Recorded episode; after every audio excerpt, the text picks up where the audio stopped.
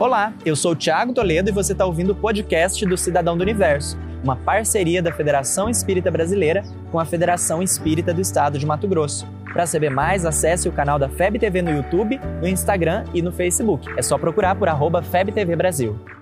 Imagina o universo. Imagina agora todo esse período de transição planetária, todas as provas, todos os desafios, todas as privações que a gente tem passado. E quando tudo isso passar, onde é que a gente chega? Como é que é esse tal desse mundo de regeneração?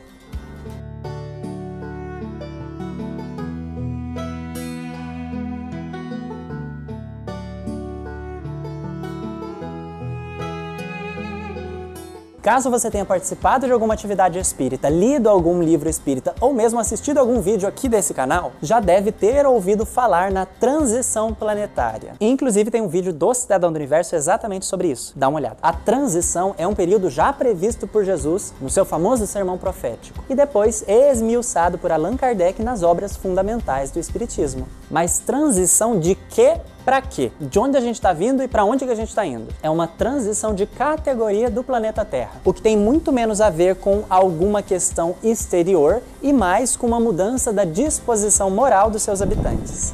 Até então, a Terra é considerada um mundo de provas e expiações, caracterizado pela perceptível inteligência existente, mas também pela necessidade de aprimoramento moral. Na transição, há um conjunto de ações coordenadas cujo objetivo é imprimir o progresso necessário às coletividades. Surgem as tragédias coletivas, tanto as naturais quanto aquelas provocadas pela imprevidência humana. Já no mundo de regeneração, a humanidade experimenta novas aspirações e desejos, já liberta das paixões desordenadas. Dizem os benfeitores que a palavra amor está escrita em todas as partes e há uma profunda equidade presidindo as relações sociais. Todos reconhecem Deus e se esforçam para compreender as suas leis e vivenciá-las. Não se sabe ao certo quando essa grande transição começou e muito menos quando ela vai acabar.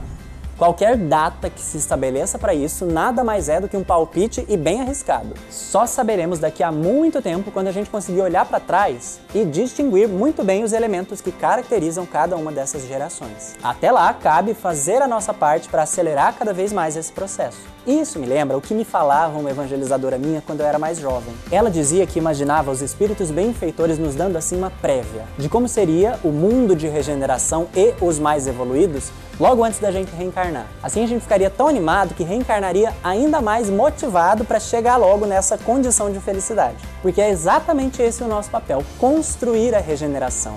O mundo de regeneração conta com almas sensíveis, disponíveis para a sua materialização. Sabe a igualdade que a gente espera ver no mundo? A justiça real, a paz, a harmonia, o respeito, o acolhimento incondicional, tudo isso será conquistado dia após dia. Ser um cidadão do universo é fazer a nossa parte para que a grande transição se conclua e experimentemos de uma vez por todas a vida em regeneração. Como tem sido a sua contribuição para esse momento? Você se considera um candidato gabaritado para o mundo de regeneração? E o que você tem feito para se gabaritar? Você ouviu o podcast do Cidadão do Universo. Siga a gente nas redes sociais, arroba FebTV Brasil e até o próximo programa.